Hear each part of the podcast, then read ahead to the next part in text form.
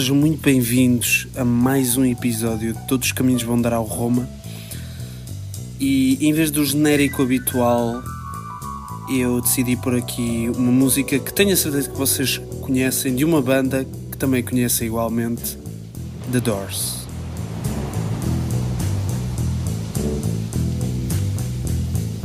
Riders on the storm. Riders on the storm. Into this house we're born. Into this world we're thrown. Like a dog without a bone and packed we're out on loan. Riders on the storm. There's a killer on the road.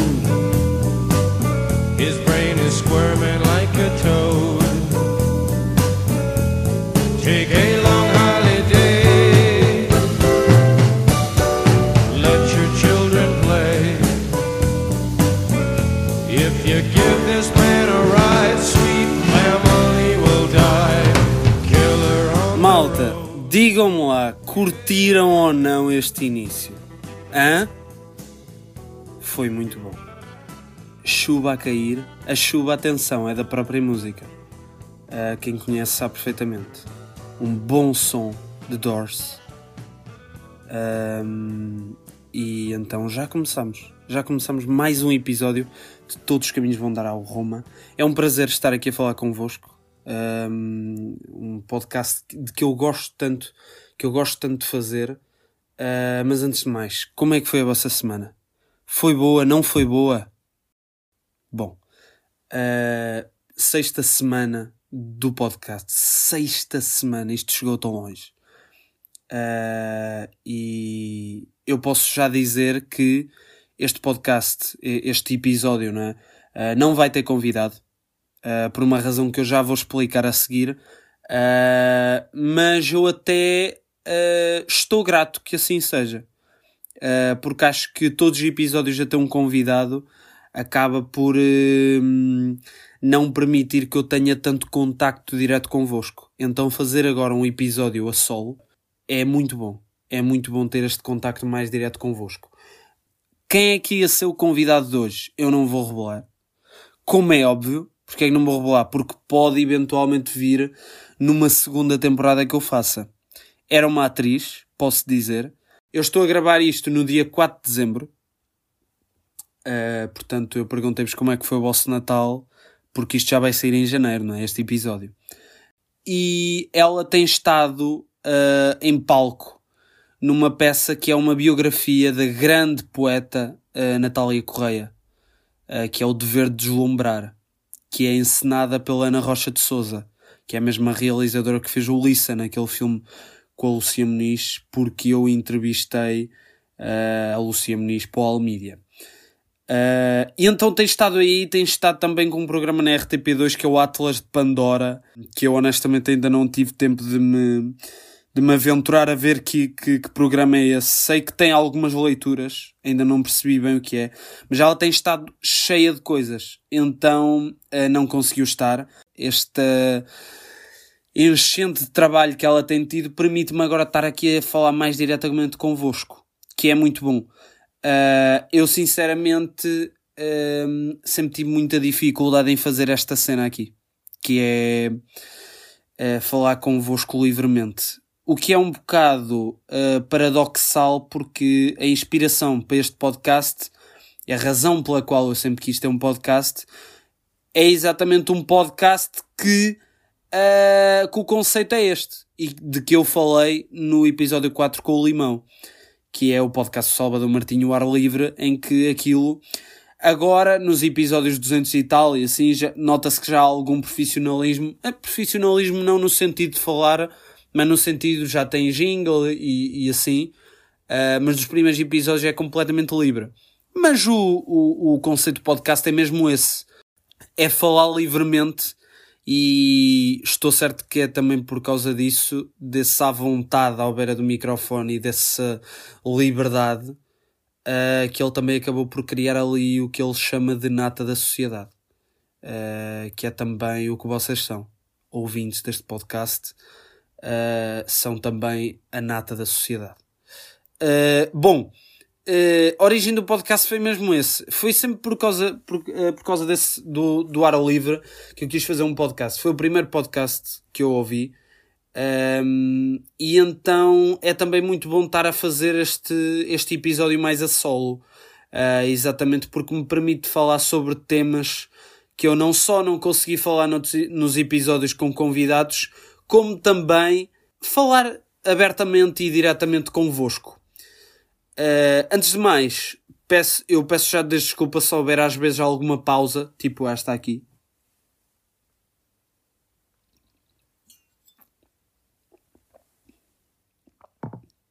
Isto foi para beber água, malta. Um, portanto, mas eu tenho muitos temas, por acaso, tenho muitos temas aqui para falar convosco. Um, e a verdade é que ao longo deste, deste episódio eu vou-me lembrando também de coisas para falar convosco. Não é? Uh... uh, vamos então aos temas. Que tema é que eu trouxe primeiro hoje? Tenho aqui anotado na minha cábula luz amarela, barra confinamento e cantinho no quarto com luz amarela, barra falta de luz amarela. O que é a luz amarela? Bom, uh, antes de mais, isto tem a ver com o confinamento, como, como está ali no tema. Eu ouço muitas pessoas a dizerem que, e eu percebo imenso, que não gostavam de confinamento e que não. e que, e que andaram muito ansiosas, que, que fez muito mal para a sua saúde mental, mas e eu não sei se isto vai soar estranho ou não, se vocês não vão gostar que eu diga isto. Agora, eu não acho nada. Pelo contrário, eu gostei imenso de viver o confinamento. Especialmente, opa, não vos consigo dizer qual foi o que eu gostei mais de viver, mas gostei dos dois. Porque, em parte, no segundo, no de 2021, já havia alguma liberdade. Uh, mas no de 2020, essa época significa muito para mim apesar do mundo estar uh, naquela altura estava mal uh, e andavam uma, muitas pessoas a morrer. Agora, essa altura do ano de, e da minha vida diz muito. Exatamente porque foi aí que eu comecei a perceber melhor que queria ser realizador e que queria uh, ir para cinema.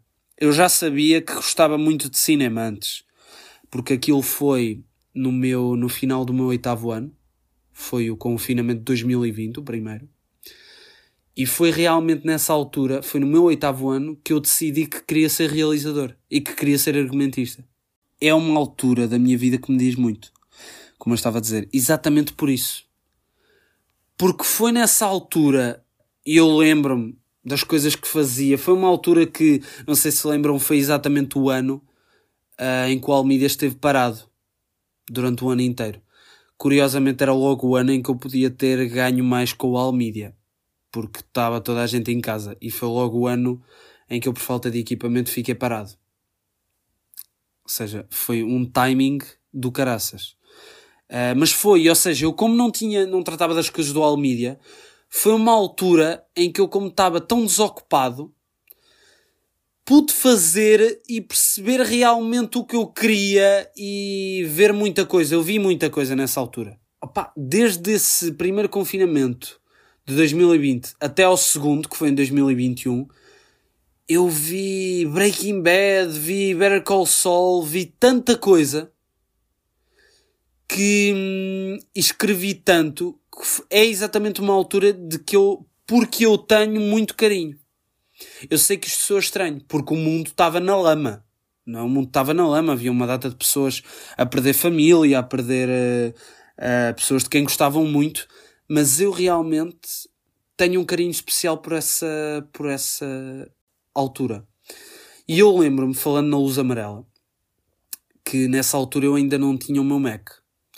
Uh, porque o meu Mac eu comprei, o chegou, eu lembro-me que chegou exatamente no dia 20 no dia 30 de dezembro de 2020. Porque eu lembro-me que foi exatamente no dia antes de eu fazer a entrevista à Lucia Muniz uh, e eu preparei a entrevista exatamente na manhã do dia em que fiz a entrevista. Uh, eu nessa altura tinha acabado de remodelar o quarto uh, e então a secretária, a minha secretária estava mesmo num canto do quarto. havia ali um pátio uh, ao lado da secretária. Ou seja, era como se a secretária tivesse ali um pátio. E eu lembro-me que o meu candeeiro, que ainda tenho, tinha naquela altura uma lâmpada uh, de luz amarela. Vocês estão a par, não é? Que há, há lâmpadas de várias cores. Mas naquela altura, ou seja, e nem era bem um amarelo, aquilo era um amarelo torrado, ou seja, dava uma sensação de quentinho. Aliás, eu muitas vezes nem ligava a luz uh, mesmo do próprio quarto, da, não, é? Na, não ligava no interruptor, não ligava, exatamente só para deixar ali o candeeiro com a luz amarela ligada. Porque aquilo depois, o efeito que, que a luz tinha ao refletir no quarto todo era maravilhoso. Era maravilhoso. E eu lembro que até cheguei a fazer uh, vários textos, escrever vários guiões nessa altura. Uh, e então, esse, esse ambiente todo, esse ambiente todo de luz amarela, é algo de que eu sinto falta. Porque eu agora, o meu, esse mesmo candeeiro, tem uma luz branca. E é demasiado viva. Não é? Uh, e sinto muita falta. Sinto muita falta desse ambiente todo. De luz amarela, de mesmo espetacular. E é realmente uma altura porque eu tenho muito carinho. Exatamente porque foi nessa altura, nesses dois confinamentos, que eu comecei a descobrir muita coisa, a descobrir o que é que eu queria ser realmente, porque eu antes disso eu já gostava muito de cinema e sabia que gostava de cinema, mas não sabia propriamente que queria ser realizador. Pá, a opinião que as pessoas têm de confinamento, eu nunca, nunca é relatable para mim. Mas eu tenho muito carinho por essa altura. Bom, passando ao próximo tema. Um, ah, e aproveito-vos para falar de tempo, não é? Uh, que é. Uh, o podcast também é bom muito por causa disto. As pessoas uh, podem pausar, ir fazer outras coisas e continuar depois. Esse é o bom do podcast. Quando um programa de televisão uh, tem determinado tempo de antena, exatamente porque as pessoas depois começam a ficar cansadas, não querem ouvir mais. E o podcast não. Ou, ou mesmo o programa de rádio. Uh, o podcast não. O podcast é muito bom exatamente por causa disso. Porque vocês podem, por exemplo, agora pôr em pausa e depois continuar a ouvir. E portanto, nesse sentido, é por isso que eu nem estou preocupado com o tempo que o episódio possa ter. O próximo tema, malta, descobri a poesia. Descobri a poesia. Um, vocês já notaram que há, há, certos episódios deste podcast que eu tenho pedido ao convidado para trazer um poema. Aliás, acho que os únicos episódios em que isso não aconteceu foi o primeiro, o terceiro e o sétimo. Uh, mas o episódio do Afonso e o episódio do João Cirne, que foram os episódios que já passaram e que eu não pedi ao convidado para trazer um poema, exatamente porque foram uh, episódios que foram gravados antes de eu decidir que, olha, eu gosto tanto de poesia, devia trazer isto para o podcast. Uh, mas nesse sentido, até são só três episódios. no início do verão, e eu acho que já falei isto com alguns dos convidados Uh, não tenho a certeza, mas acho que falei sobre isto com o Diogo Carvalho. Que foi a convite da minha professora de português, deu-me aventurar e pesquisar mais e ler mais sobre Fernando Pessoa por causa de, pronto, no 12 ano dá-se uh, Fernando Pessoa ortónimo e os heterónimos, uh, Alberto Queiro, Ricardo Reis e Alberto Campos. Um, e ainda se faz algumas referências ao Bernardo Soares, que foi, não é o heterónimo, porque é muito, a maneira de escrever dele é muito uh, parecido ao, ao ortónimo, é um anagrama. Uh, é um anagrama, muitas pessoas até dizem que é um semi-heterónimo, mas é a mesma coisa. Uh, também há breves referências ao Bernardo Soares, exatamente por ter sido ele que escreveu o livro do Desassossego. Uh, mas, uh, mas não se estuda, só se refere exatamente por ser o Bernardo Soares e também a todos os outros uh, heterónimos também. Todos os outros não, porque existem imensos heterónimos, mas em português, no meu caso, por exemplo, os que fizemos referência foi os três principais, não é? O Queiro, o Reis e o Campos, porque são os, os, que são estudados, e ainda se faz referência ao, ao Alexander Sertes e ao Bernardo Soares, são os únicos. Uh, mas então, continuando, eu descobri a poesia, ou melhor, não fui eu que descobri a poesia, foi a poesia que me caiu. Uh, e nesse sentido, uh, eu acho que acabei por ir para a poesia um bocado também pela própria vida, não é? Porque a pessoa acaba por viver coisas que fazem, que nos fazem, pelo menos a mim me fizeram, a procurar algo mais que a prosa. Há uma coisa que agora me inquieta muito e que se eu fosse Ministro da Educação eu acabava com isso. Que é, nas escolas, uh, e agora vou parar para beber água,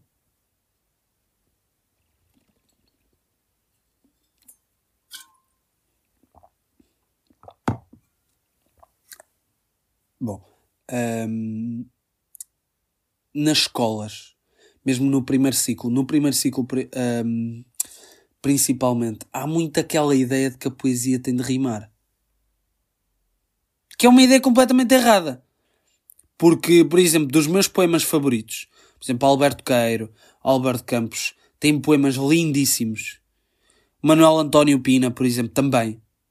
Cesarini, por exemplo, poemas lindíssimos que não tem uma única rima. Aliás, o Alberto Queiro até diz, o Queiro até diz, no, há um poema mesmo do Guardador de Rebanhos que ele diz que, uh, que ele despreza a rima, que na natureza não há duas árvores iguais. Uh, não é que não é que eu não gosto de rima. Há, por exemplo, tanto eu divido-me um bocado, porque tanto há poemas de que eu gosto muito que têm rima, como outros que não têm rima. Há um do, há um do ortónimo que, que é o amor quando se revela não se sabe revelar, sabe bem olhar para ela, mas não, mas não lhe sabe falar. Uh, esse poema tem rima e eu gosto muito desse poema. Uh, agora, acho que é muito mais libertador as pessoas uh, escreverem sem rima. E acho que é uma coisa que acaba. Que eu tenho quase a certeza que também foi um bocado isso que sempre me afastou da poesia. Porque eu só agora é que gosto de poesia. Exatamente, se calhar muito por essa ideia de que, ah, tem de rimar. E aliás, no primeiro ciclo até era aquela coisa nojenta e que me tinha impressão de que a, tem de ser rima encruzilhada. E, e, e pardais ao cesto, não é? E essa ideia está muito errada. Eu percebo que é para fazer os alunos pensar, porque a verdade é que se se, se putos de 8, 9 anos uh, começassem a fazer, a fazer poesia à solta, ou seja, sem preocupação com a rima, não pensavam. Mas deixa aqui a pergunta: também não seriam, além de não serem mais verdadeiros os poemas, não seriam, não lhes significavam mais? Deixe no ar. Deixe no ar. Um, e eu até, eu até tenho aqui um excerto de um, de uma coletânea de poemas do Alberto Queiro, de, daqueles do livro da Assírio e Alvi, que foi, pronto, poemas uh, todos juntos pelo uh, Richard uh, Zenit, que é o famoso biógrafo do Fernando Pessoa. que este excerto até vem muito a calhar sobre o que eu estou a falar de, de não haver rima na, na poesia que está no este pequeno parágrafo está no final do livro, numa das páginas finais do livro, com o título Só a prosa é que se emenda. E, e eu vou, vou ler. Como ele me disse uma vez, só a prosa é que se emenda. O verso nunca se emenda. A prosa é artificial. O verso é que é natural. Nós não falamos em prosa, falamos em verso. Falamos em verso sem rima nem ritmo. Fazemos pausas na conversa que na leitura da prosa se não podem fazer. Falamos, sim, em verso, em verso natural. Isto é, em verso sem rima nem ritmo, com as pausas do nosso folgo e sentimento. Os meus versos são naturais porque são feitos assim. O verso ritmado e rimado é bastardo e ilegítimo.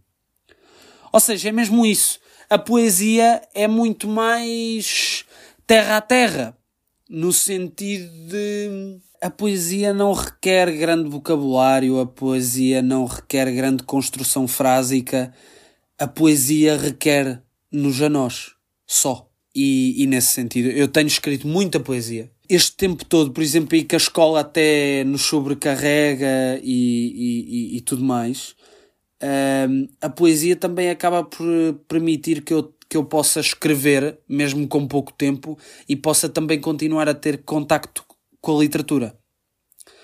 uh, com a poesia, não é com a literatura propriamente, não é? Mas é com a poesia. E nesse sentido, neste mesmo tema, eu queria vos contar um evento que eu organizei agora no, agora no final de novembro, que foi algo que eu nunca tinha feito e que a mim me deu um prazer enorme. Eu organizar com a professora Alzira Rosa e com a professora Italvina, Italvina Soares, uma comemoração tertúlia de poesia, comemoração dos 100 anos do Eugênio Andrade, Natália Correia e Mário Cesarini, e a comemoração era sobre isso. Eu até fui, até fiz uma pequena biografia, uma nota biográfica sobre Cesarini, e depois uh, expliquei o que é que a poesia uh, significava para mim, e depois entramos naquela parte da tertúlia que era uh, qualquer pessoa que quisesse levantava-se e lia um poema daqueles três. E foi muito bom, porque eu, eu declamei dois poemas de Cesarini, e eu estava muito, estava mesmo muito nervoso. Porquê? Porque eu pensava que, não, que ia, além de haver pouca adesão, que as pessoas podiam gozar um bocado. Mas não, malta. Não foi o que aconteceu. Eu, quando estava lá a declamar, eu olhava para, para os olhos das pessoas e notava-se que elas estavam mesmo muito interessadas. Havia às vezes algum ou outro que se ria, mas não era por gozo. Era porque, por exemplo, havia alguém que às vezes, se calhar, exagerava na declamação e as pessoas não estavam à espera. Mas era por causa disso, não era por estarem a gozar. E nesse sentido foi muito bom. Pessoas do secundário da minha idade a terem a mesma paixão pela poesia, não, não digo a mesma paixão, mas o mesmo interesse. Estarem ali interessadas a ouvir. E foi mesmo muito bom. Foi mesmo muito bom. Uh, porque a certa altura até estavam lá turmas de, de professores que queriam ter ido ver e que foram lá. Uh, ou seja, que turmas que não tinham nada a ver com aquilo, mas que de repente a biblioteca estava muito cheia. Uh, e então foi mesmo muito bom. Foi mesmo muito bom. O ambiente que ali se criou, aquilo durou duas horas. E duas horas, quando eu dou por ela, acabou eram 5 horas, começou às 3, quando eu dou por ela eram, eram quase 5 horas. Foi uma maravilha. Estava lá também o meu professor, o meu grande professor Rui Vidal, uh, que envio um abraço se me estiver a, a ouvir isto, uh, que declamou um poema uh, do Manuel António Pina, com o grande professor Carlos de Educação Física. Ele leu um poema de Manuel António Pina que era Regressa a Casa, que ele até quis ler esse poema porque eu tinha feito uma referência a esse Regressa a Casa a um limpar a casa no meu discurso sobre o que eu achava que era a poesia para mim. Um, e então ele até leu esse poema, que é o Regresso a Casa, Manuel António Pina. Regresso devagar ao teu sorriso como quem volta à casa. Faço de conta que não é nada comigo. Distraído percorro o caminho familiar da saudade. Pequeninas coisas me prendem. Uma tarde num café, um livro. Devagar te amo e às vezes depressa, meu amor e às vezes faço coisas que não devo. Regresso devagar à tua casa, compro um livro, entro no amor, como em casa. O poema que eu queria ter lido, como resposta ao que o professor Carlos tinha lido, era o Café Orfeu, Manuel António Pina, que diz assim: Nunca tinha caído de tamanha altura em mim antes de ter subido às alturas do teu sorriso. Regressava do teu sorriso como de uma súbita ausência, ou como se tivesse lá ficado e outro é que tivesse regressado. Fora do teu sorriso, a minha vida parecia a vida de outra pessoa que fora de mim a vivia. E aqui eu regressava lentamente, como se antes do teu sorriso, alguém, eu provavelmente, nunca tivesse existido. Este é o poema de que eu me lembrei assim que ouvi o professor Carlos ler o Regresso a Casa. E o poema que ele leu, Regresso a Casa, é um poema que fala exatamente do sorriso, e exatamente porque os dois poemas falam do sorriso, uh, eu lembrei-me, foi uma pena não ter uh, chegado a ler o poema, mas essa experiência toda de ter organizado e ter estado na tertúlia foi mesmo espetacular. Um, e é algo que eu quero voltar a fazer noutro contexto, mas quero voltar a fazer porque foi mesmo muito bom e senti-me em casa, de facto. Bom, uh, passamos para o próximo tema. Malta, eu recentemente uh, comecei a ver o Watch TM, que é o novo formato uh, de conversa do Pedro Teixeira da Mota. eu já tinha ouvido falar deste, do programa dele, mas ainda não tinha visto. E eu comecei, eu vi o meu primeiro episódio do Watch TM, até foi aquele com, com a Joana Marques, e há uma coisa que eu admiro imenso naquele programa, que é aquilo começa e a conversa já está a acontecer. Já está a acontecer. Aquilo não há saudação, não há Olá Salvador, como é que estás? Olá Joana, como é que estás? Não.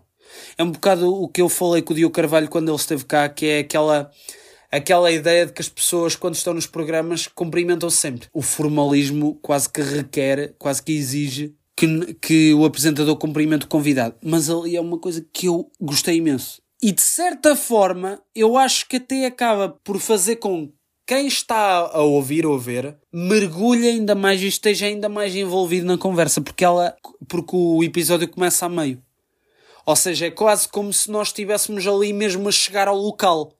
Porque a verdade é que as conversas, nós não apanhamos as conversas logo no início.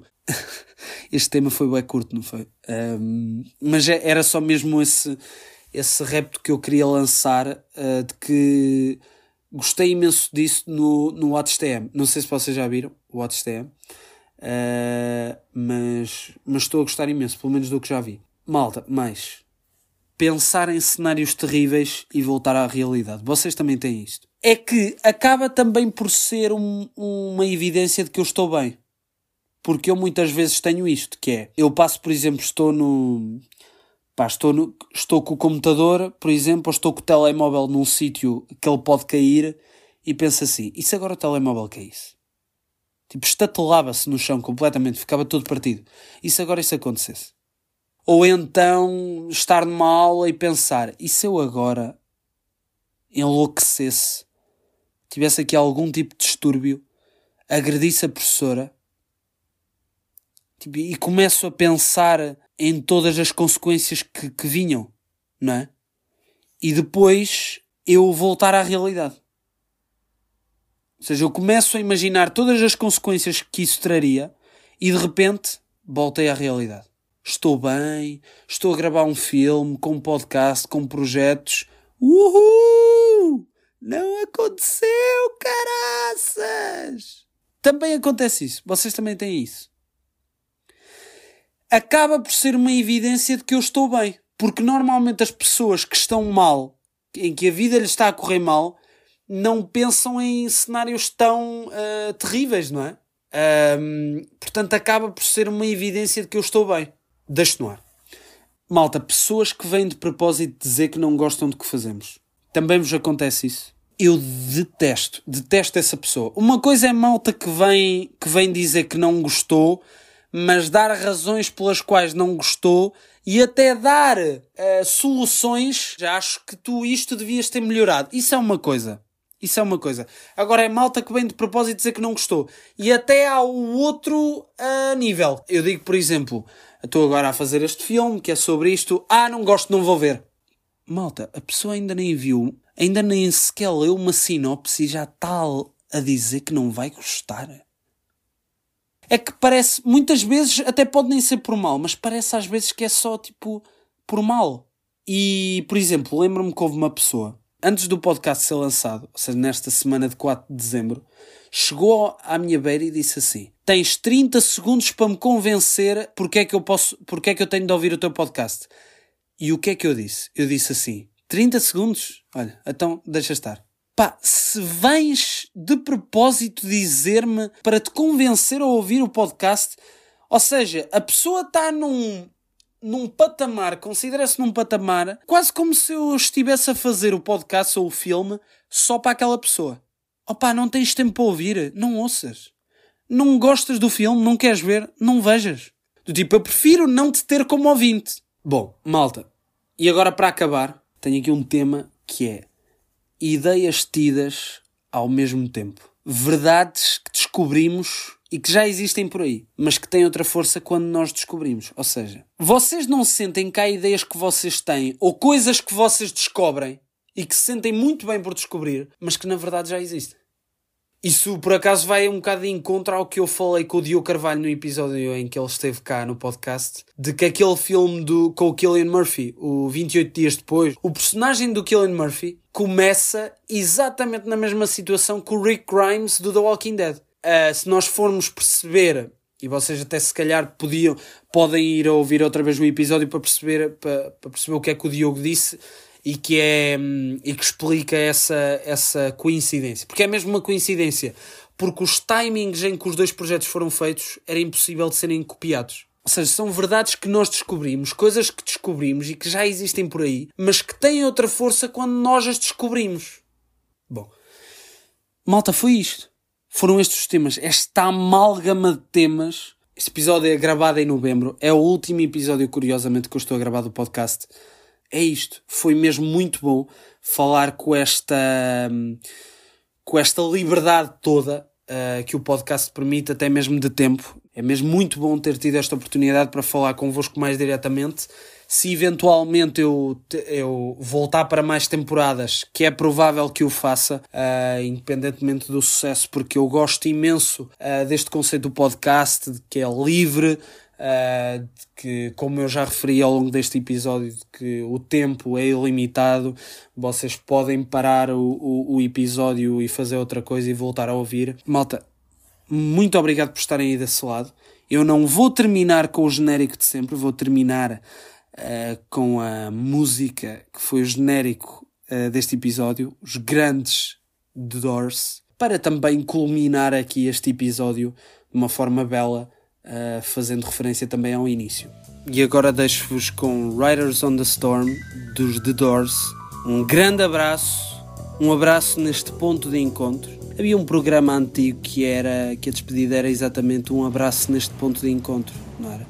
Então um abraço neste ponto de encontro e até para a semana. Riders on the storm. Riders on the storm. Into this house we're born, into this world we're thrown, like a dog without a bone.